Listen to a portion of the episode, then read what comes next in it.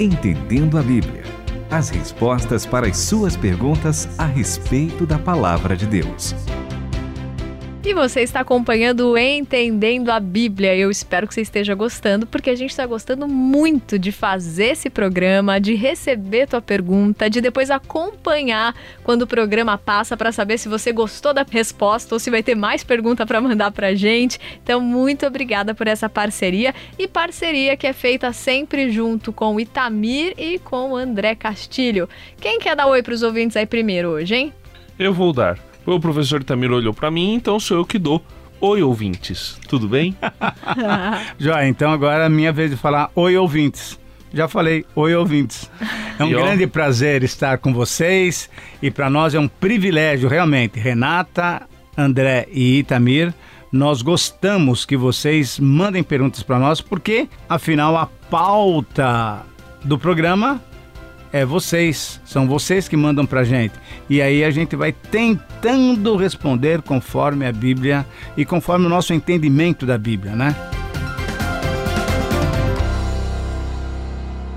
E a pergunta que nós recebemos veio do Ezequiel. Aliás, ele disse o seguinte: considerando que esta emissora permite e incentiva o envio de perguntas, aí ele colocou vários pontos e nós vamos responder ao longo aí dos próximos programas. Hoje a gente Isso. responde um, ele mandou mais dois. Se quiser mandar mais quatro, mais cinco, mais seis, fica à vontade. Aliás, todos os ouvintes podem, né? Renata, qual que foi o primeiro dessa vez aqui? O primeiro diz assim, ó: Quando Jesus foi tentado, o inimigo ofereceu algumas coisas para Jesus.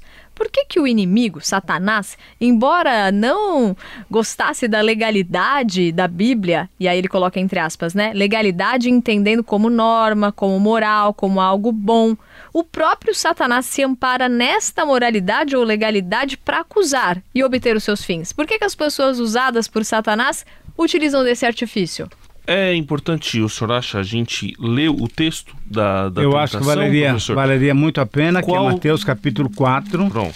porque ali o Senhor Jesus acaba com Satanás citando três versículos do livro de Deuteronômio.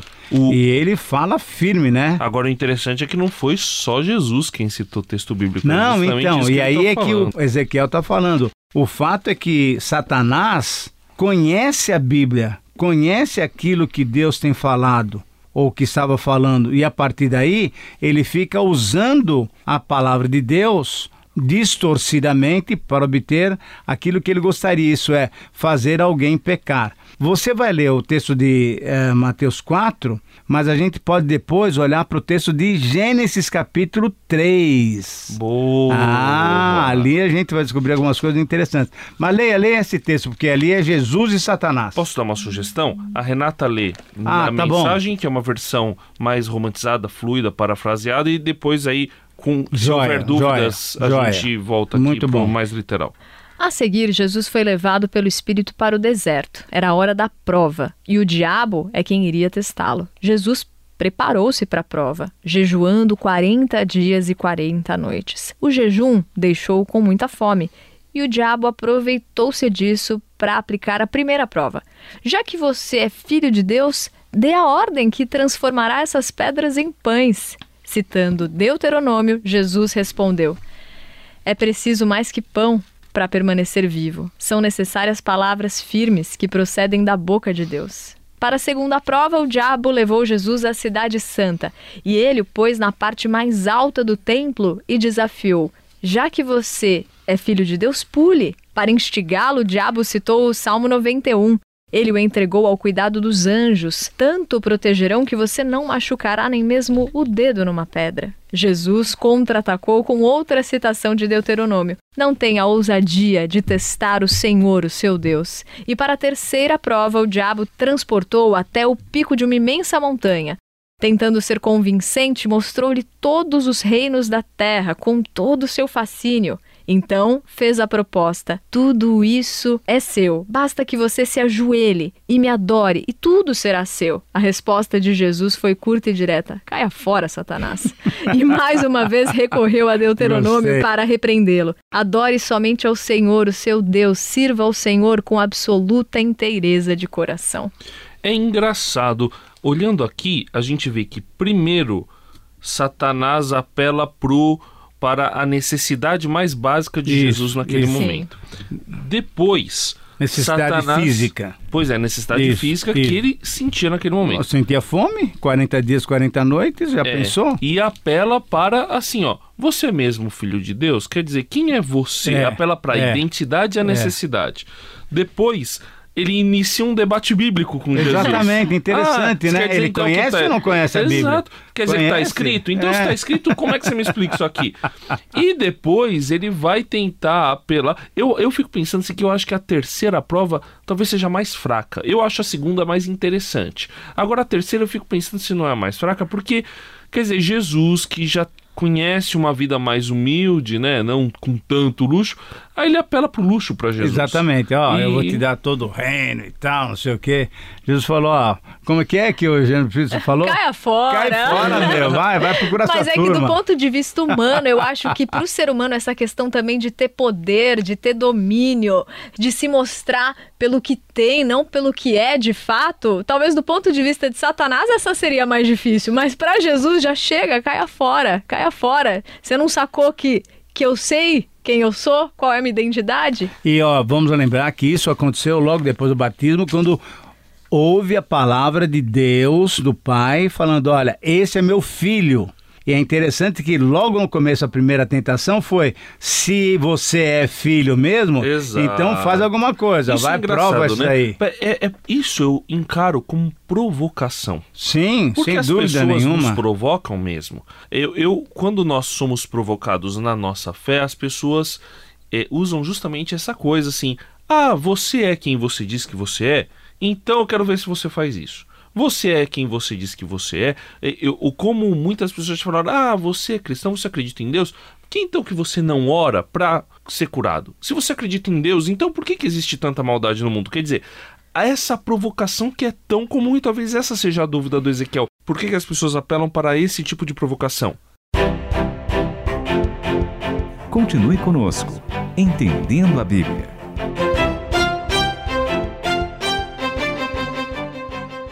Bom, todo tipo de provocação é para testar a nossa fé, para testar a nossa, a nossa postura. Muitas vezes nós falamos, não, nós somos do Senhor, somos crentes e tal, e então a pessoa quer saber. Agora, o que é mais interessante, a pergunta do Ezequiel, é que nos submete a, a- a esse entendimento, pessoas que conhecem a Bíblia, pessoas que sabem, por exemplo, como é que é o padrão de vida do cristão. Ah, você é crente, você não pode fazer isso, não pode fazer aquilo, não pode fazer aquilo outro. Como e que aí, ele sabe de tudo então, isso? então, e aí provocam falando, é, mas isso é ser crente? Isso é o que você aprende lá na igreja? Não tem nada disso. Isso é muitas vezes, me perdoem, com todo respeito e carinho, muitas vezes são pessoas usadas por Satanás querendo nos levar a uma provocação para que a gente caia. Por quê? Porque o grande papel de Satanás é fazer com que a gente peque, com que a gente desobedeça a Deus. E isso, então, mencionando lá Gênesis 3, como eu tinha mencionado, eu gostaria que a gente entendesse exatamente isso. Muito bem. No capítulo 2, no versículo 17, o Senhor Deus disse para Adão muito claramente: Você não vai comer de uma das árvores do jardim. Isso é uma ordem clara, vontade de Deus.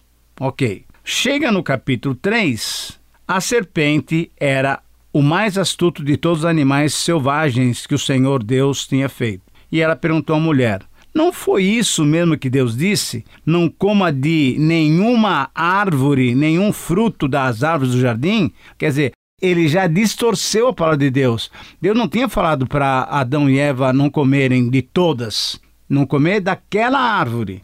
Aí respondeu a mulher: Não, podemos comer o fruto das árvores do jardim, mas Deus disse: Não comam do fruto da árvore que está no meu jardim, nem toquem nele. Do contrário, vocês morrerão. E Deus também não tinha falado nada para não tocar no fruto.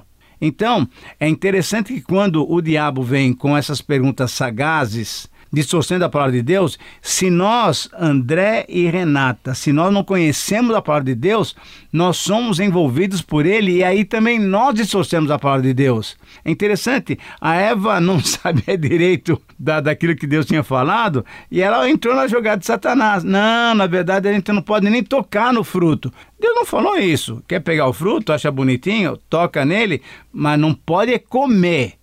E aí então Satanás usa essa estratégia para fazer a gente pecar, para a gente desobedecer à vontade de Deus. E se a guerra ela é tão assim difícil, é como tá lá em Efésios, a gente precisa estar tá preparado com tudo para se proteger, principalmente com a palavra de Deus ali, internalizada no coração. Só que eu acho interessante é que a gente também muitas vezes vai para a palavra de Deus, não digo a gente que tem o Espírito Santo, mas eu digo o ser humano procurando uma brecha para fazer a sua própria vontade, porque o coração já está muito afastado. A gente percebe o que os fariseus faziam com Jesus. Tentavam chegar nele perto e falava: "Mas na Bíblia aqui está escrito dessa e dessa forma. O que, que você diz a respeito disso? Por exemplo, falavam da questão do casamento, falavam da questão do divórcio. É porque a mente não estava voltada para o Senhor pensando em de fato agradá-lo. Estava procurando alguma oportunidade, alguma brechinha para fazer a própria vontade. É a tal da estratégia que o professor Itamir comentou. Porque em uma guerra, em uma batalha,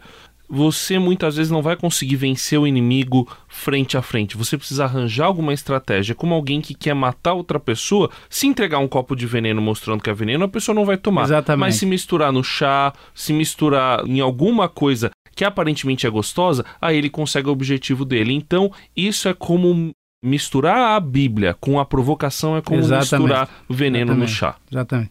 Ah, eu queria só recordar um pouquinho de Gênesis 2, no versículo 16 e 17 está muito claro: ordenou Deus ao homem. Então é uma ordem, a vontade de Deus. E o diabo então pega essas palavras que são palavras de Deus e faz essa mistura. Então coloca um pouquinho de Bíblia no meio da, do chá, que não tem nada, é de uma erva amarga.